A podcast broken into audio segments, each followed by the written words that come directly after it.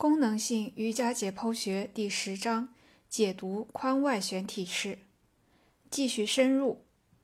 如果我们在做半莲花式或全莲花式的同时向前屈体，这样的动作就和头碰膝前屈式以及束脚式中一样，骨盆都需要绕着股骨头旋转。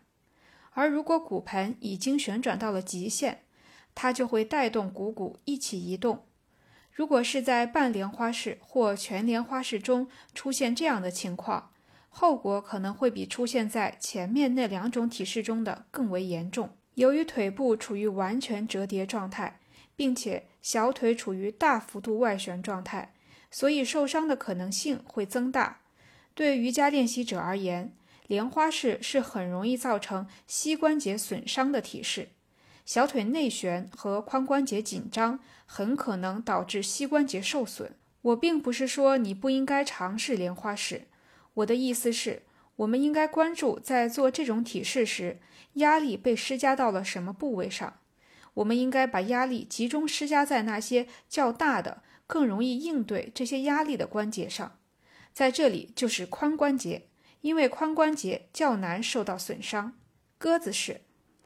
鸽子式有许多变式，我们会重点关注其中的一种，它能更好地帮助我们练习髋外旋，并帮助我们完成更具挑战性的体式。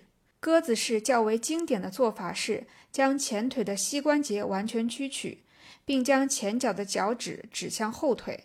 在这种经典做法里，我们的上半身通常较为直立，并依靠双手来保持。而在我要介绍的这个变式中，我们要把小腿向前拉，直到它与瑜伽垫的前缘平行。这样的腿部姿势类似于双鸽式。这个体式我们在第一部分的髋一章中已经讨论过了。这种变式可以拉伸限制髋外旋的关键肌肉。在这里，我们主要关注六块深层外旋肌：臀小肌和臀中肌。另外，我们还可以在仰卧的状态下采用这种腿部姿势。你可能还记得，在屈髋状态下，髋外旋实际上会拉伸髋外旋肌，这是因为屈髋时外旋肌的肌纤维绕着骨盆后侧发生了折叠。在这个变式中，我们首先需要屈髋，那么接下来髋外旋动作实际上就是在拉伸髋外旋肌。由于前腿被拉开得很远，所以这个变式。会更强烈的拉伸髋外旋肌。要注意的是，不要让膝关节在这个姿势下承受过大的压力。在这个变式中，当身体前屈时，骨盆需要绕股骨头进行进一步外旋。这种髋关节的强烈外旋会进一步拉伸深层外旋肌。